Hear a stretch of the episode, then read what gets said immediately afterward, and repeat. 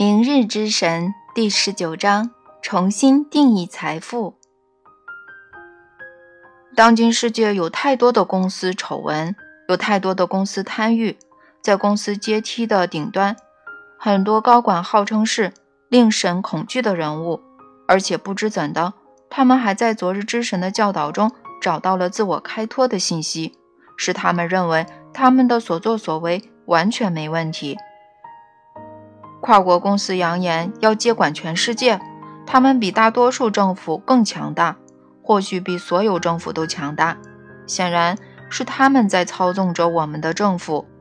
我们摇着头，心生疑问：什么样的道德观造成公司这种做法、这种滥用权力的行为呢？如果这是当今世界的道德观，那还是请明日之神来吧，赶快！但是。那又会是什么样的呢？新灵性将如何影响全球经济呢？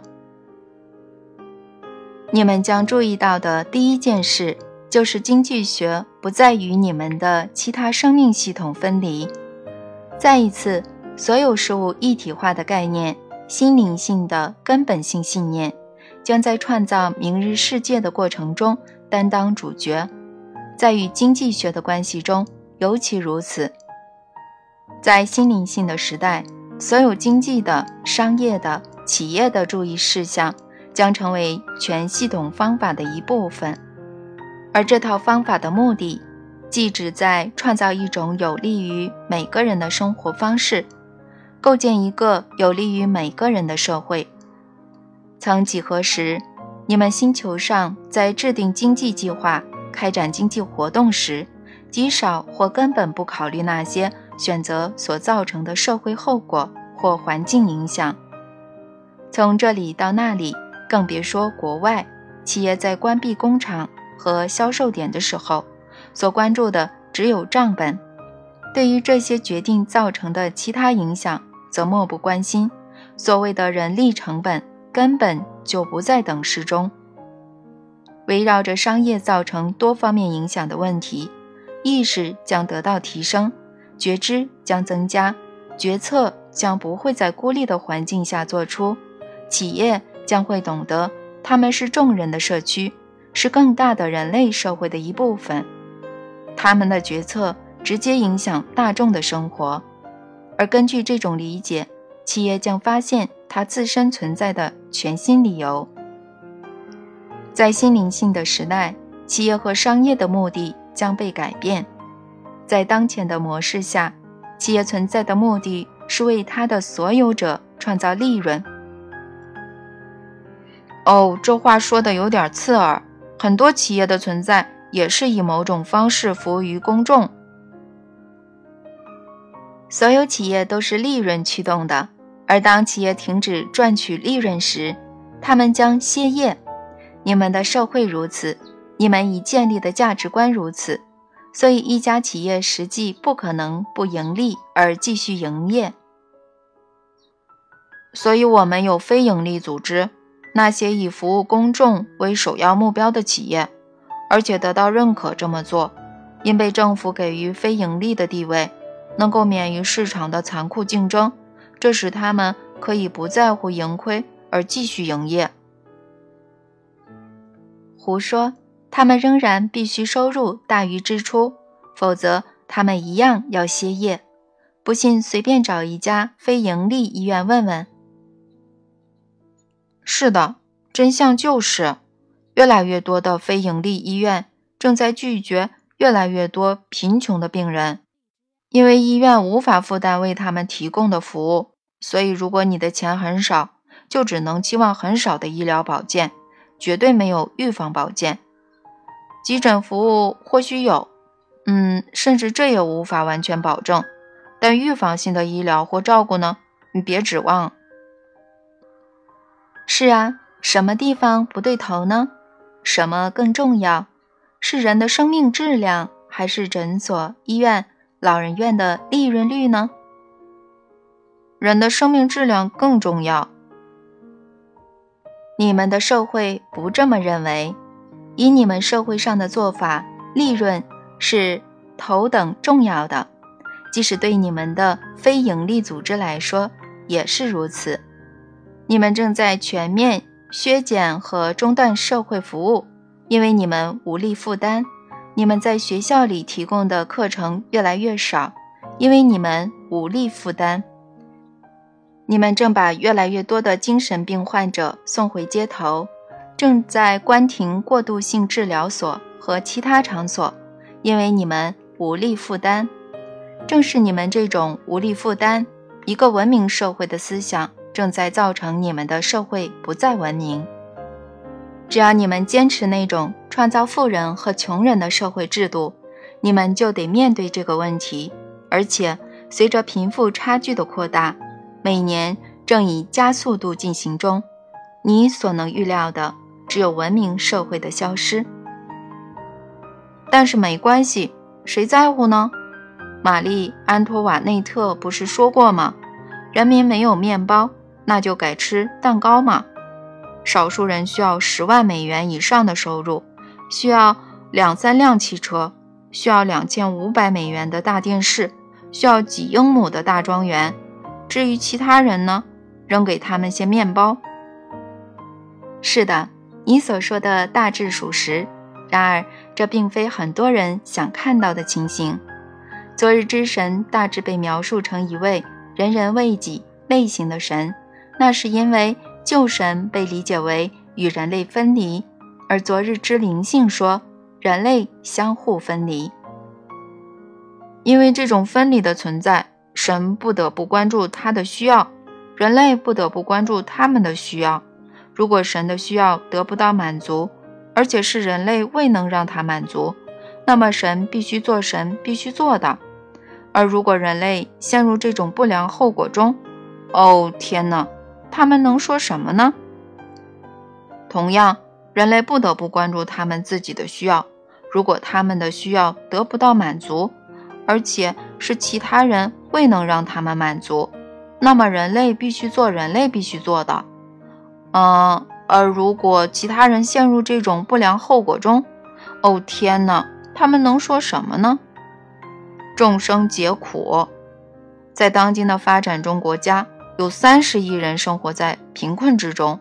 社会评论家杰克·里德在他的著作《下一次进化：创造一个有利于人人的世界》中说，在他们当中，十三亿人生活在绝对贫困中。我们这里所说的不是美国的贫困标准，而是那种绝对的赤贫。那里的人们食不果腹。无安全饮用水，无遮风避雨之所，每天的任务就是生存。这是因为你们的经济制度，因为这种制度的目的是创造利润。那么，这种制度的目的应该是什么呢？宇宙中没有应该，谁去规定什么应该，什么不应该呢？好吧，我明白。明日之神没有任何要求。说得对，要求存在的想法是一种幻觉，它是人类的十大幻觉之一。我前面已经提到过，在与神合一里面，你已经非常清晰、详尽地解释过那些幻觉。我们只是把它们列出来，好吗？好的，人类的十大幻觉是：需要存在，失败存在。分离存在，不足存在，要求存在，审判存在，定罪存在，有条件存在，优越存在，无知存在。一旦你理解了这些幻觉，你就很大程度上理解了生命及其运转的原理，以及如何使它运转。例如，你们的经济就产生于不足与分离的双重幻觉。一方面，人类要达到幸福所需的资源不够；另一方面，人类相互分离，这两种理念共同构成了你们整个经济模式的基础。心灵性将为你们的经济模式提供新的基础，实际上是经营企业的新理由。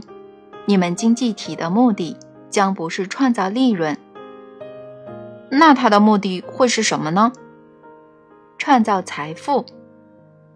呵，有进步啊，确实有进步。可我看不出来，我还有话要说呢。哦，对不起，请讲。目前在你们的星球上，财富被定义为占有和权利。就灵性鼓励你们主管世间，你们却解读为主宰。所以，你们想象自己拥有或有权利占有人、土地、物品，将它们作为资产，即你们所谓的财富的一部分。根据这种范式，你们拥有的东西越多，你们的权利就越大，你们也就越富有。在新灵性的时代。企业和商业的目的将被改变，财富不再被定义为占有和权利，而是享用和快乐。我不太理解。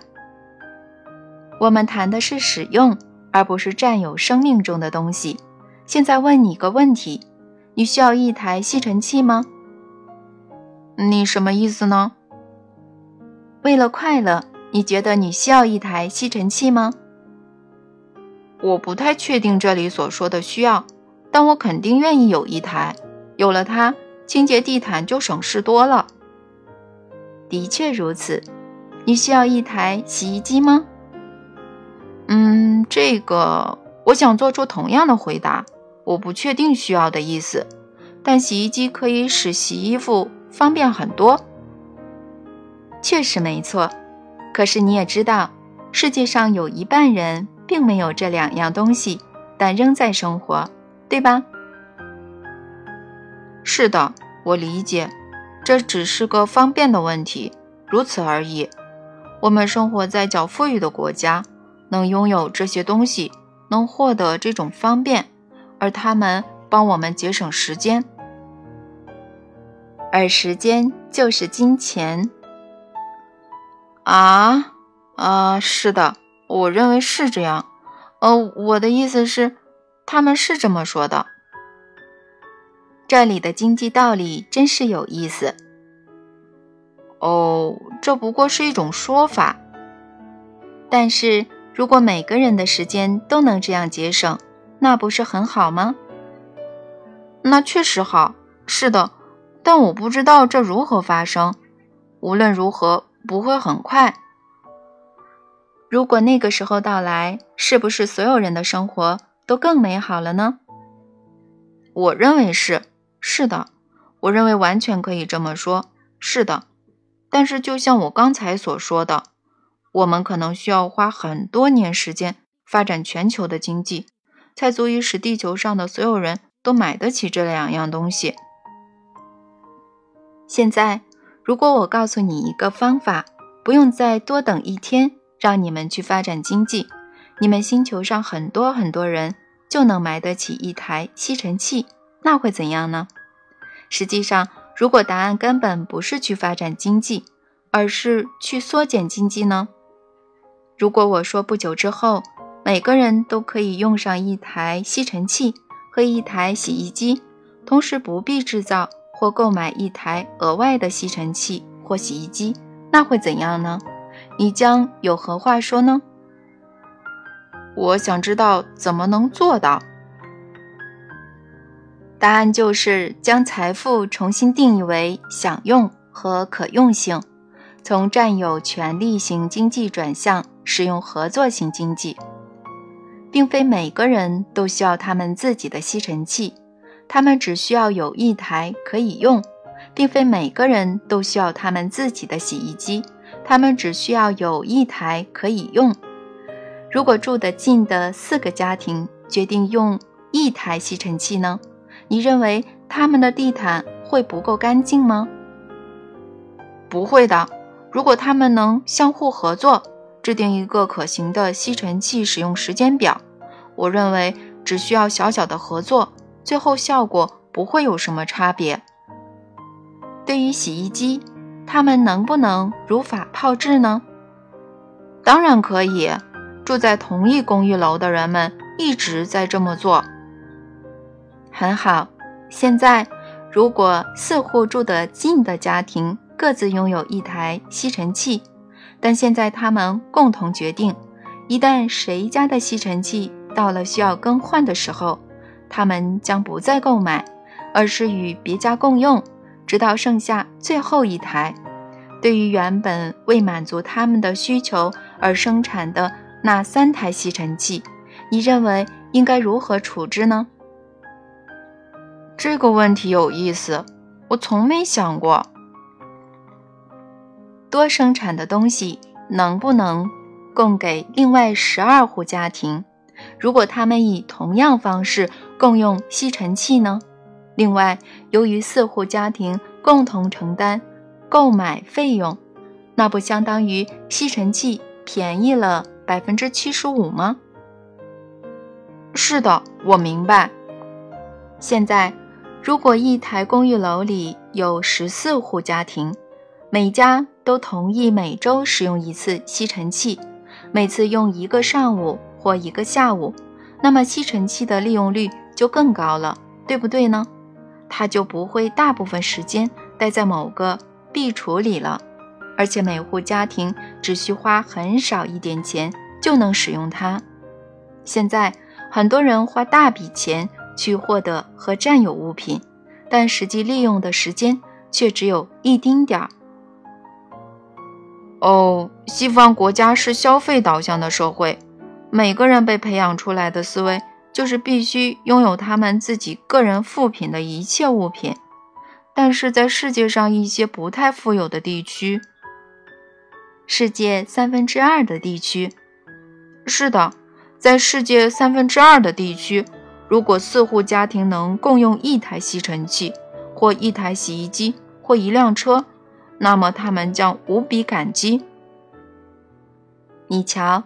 你现在明白了，其实有足够的东西让每个人都相当快乐的生活。问题很简单，就在于将你们的人人为己的经济转变为共用共享的经济。我们当前所谈论的理念，在下一次进化中有详细阐述，就是我前面提到的杰克里德的那本书。是的。我曾给杰克那些灵感。杰克在启示下写道：“人类只要简单的把财富的定义从占有与权利改成使用与合作，就可以在一夜之间改变世界。”他说的真的没错。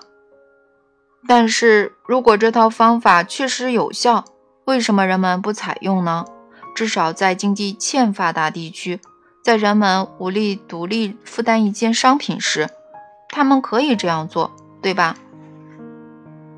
那些地方与发达国家一样，使用与合作的道德观都没有得到广泛传播。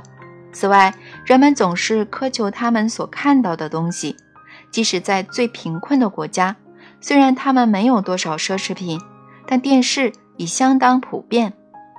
正因为没有多少可支配收入用于其他形式的娱乐。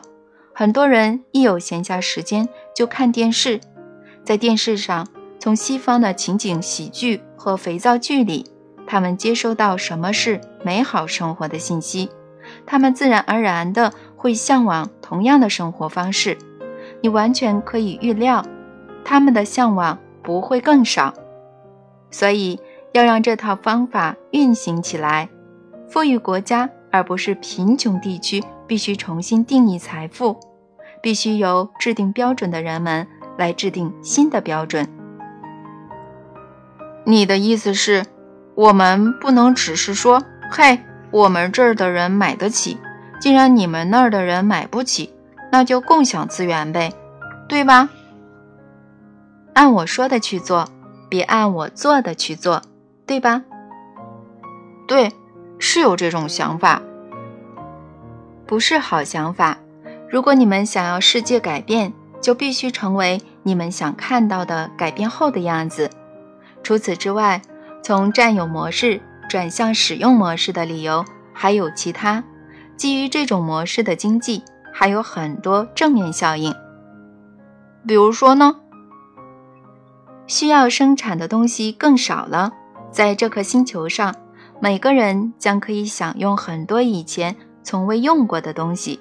这些东西目前只被某个人或某个家庭使用，在百分之九十五的时间处于闲置状态。如果谁的企业依赖于合理利用资源，那么他将深谙此道。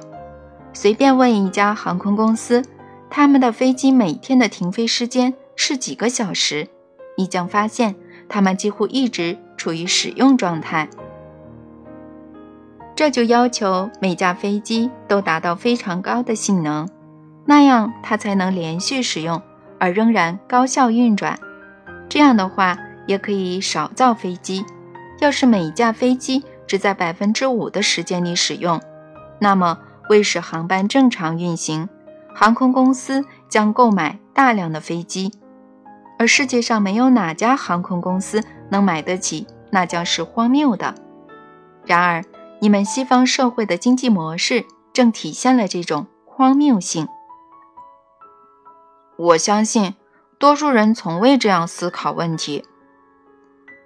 当人类社会接受明日之神的时候，很多人将这样思考问题。就像杰克·里德那样，为什么呢？新的灵性模式如何能让我们想到新的经济模式呢？新的灵性模式将声明你们一体。他还将说现有的已足够。如果真把这两条信息放在心上，你马上就能想到各种各样的方法。你希望别人怎样对待你，你就怎样对待别人。你想得到什么，你就给予别人什么；你想收获什么，你就让别人收获什么。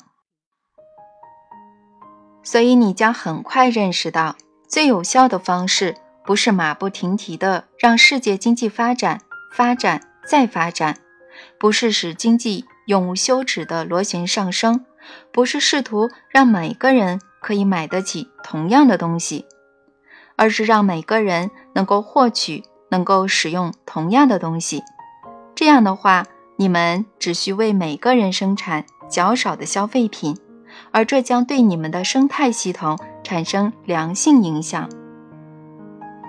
我明白这个过程，生产的东西少，对空气、水源造成的污染就少，送到垃圾填埋场的东西就少，这是一个方面。从当前的一次性消费社会。转型为人类共享资源的最大效用社会时，我们将节约利用所有资源，将更加明智、更加公平地利用它们。你理解的完全正确，而这还只是表面。最终，人类将践行我的朋友、演员兼环保主义者丹尼斯·韦佛所说的生态经济学。这是丹尼斯将生态与经济学相结合而新造的一个词。后来，他成立了生态经济学研究所，用以支持创造一个可持续的未来。按照你所说的，由心灵性启迪的那种全系统方法，使我们的生态与我们的经济紧密结合，这就是途径。丹尼斯·韦佛的想法很妙。真正的梦想家具有前瞻性思维，这是例证之一。如果人们能够获取并使用他们感觉所需的东西，他们就能非常快乐的生活。而归根到底，这就是财富。这听起来很像自求简朴运动。多年前，杜安·埃尔金以他的同名著作《单枪匹马》开启了这场运动。我感觉其实质与那句名言一致：“简单的活，好让别人都能活。”就是，好吧。所以从我们一体的根本性思想出发，心灵性将促使人类从人人为己的模式转向李德所称的共用共享模式。这将使我们以一种全新的理由经营企业，不为创造利润，而为创造财富。而且它还将促使我们重新定义财富。是的，这就是未来的承载，这就是所有成熟社会发生的情景。而你们的社会现在刚刚开始成熟，它刚刚开始走出青春期。而且沿着这些路线帮助我们的教师和领导者还有许多，如已故的罗伯特·西奥博尔德。他是再造成功的作者，我很了解罗伯特。他对经济及其社会影响有极其深刻的理解，堪称这方面的思想家。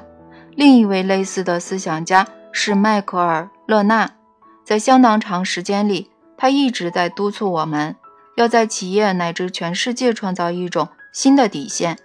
他的著作《精神最重要》阐述了心灵性原则与商业的关系，既令人兴奋又发人深省。心灵性还将以其他方式影响世界经济吗？我们能不能在此做个概述呢？在心灵性的时代，经济将会透明，正如我看到的政治将会透明。是的，将不再有秘密，不再有内幕交易，不再有创造性会计，所有人将知道关于所有人的所有事。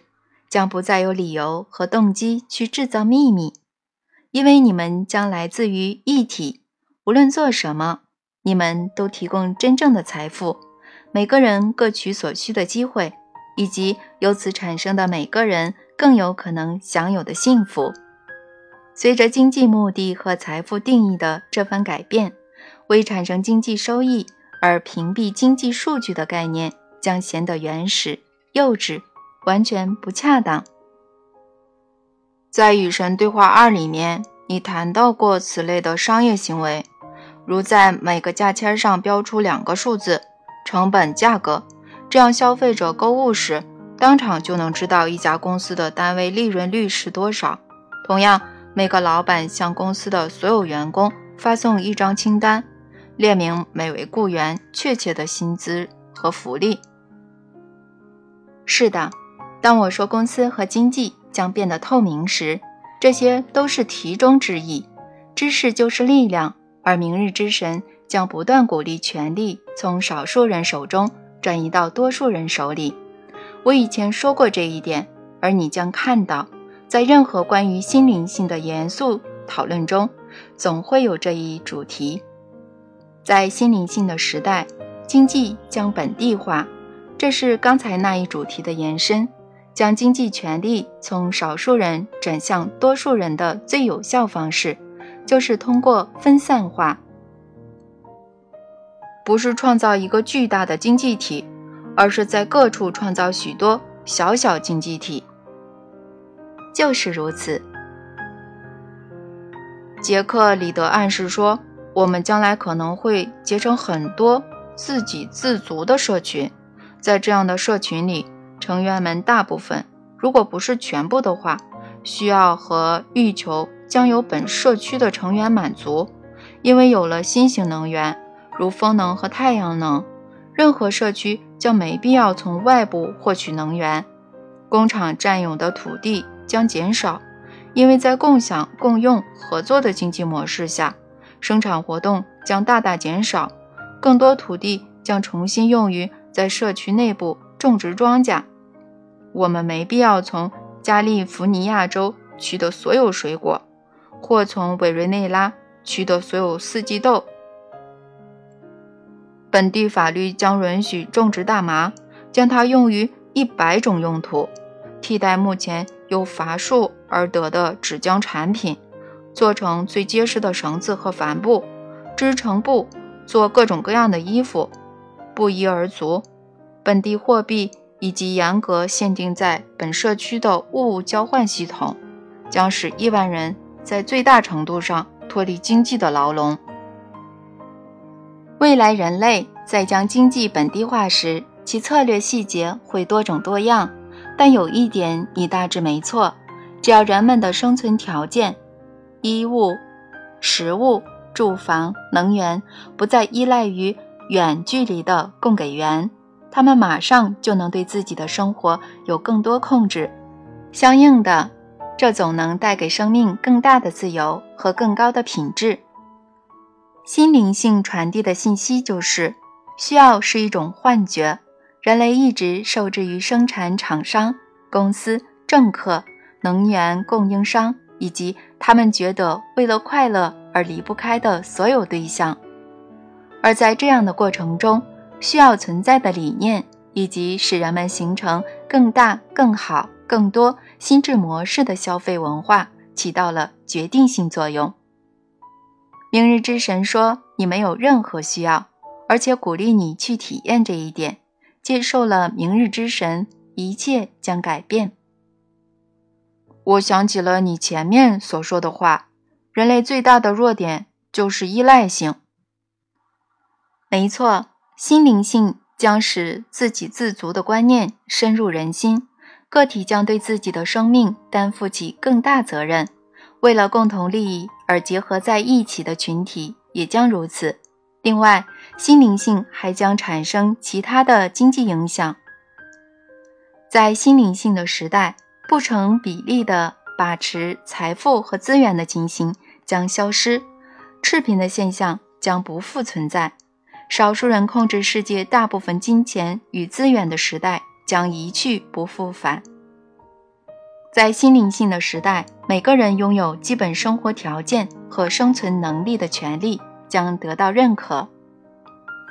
很多经济手段可以采用，如最低收入保障、基本住房保障、预防性医疗保障，由心智水平而非钱财多少决定受教育的时间长短，真正平等的就业和计生机会。这些手段和其他类似举措将使社会消除众多的痛苦、不幸和绝望。诸如此类的措施，有些今天就在实行。在将来，人们接受明日之神之时，他们将不可能被忽视。而伴随人类经济活动千年之久的利润生存的思维模式将被摒弃。在心灵性的时代，自然资源属于所有人的理念将得到认可，只因为处于那个位置。某国或某人就宣称对星球上的自然资源拥有所有权和控制权，这将使每个人感到荒谬可笑。树木，别忘了，它们提供全球的氧气、矿物、石油、淡水等珍贵的自然资源，将被视为全人类的共有财产，将按照全人类的最高利益用于全人类。在将来。所有这些好像都可以归结为心灵性，将使我们摆脱疯狂的老鼠的竞赛。是的，这是个形象生动的描述，是令人过目难忘的总结语。好极了，因为疯狂的老鼠的竞赛始终有一个问题：即使你赢得了，你仍然是只老鼠。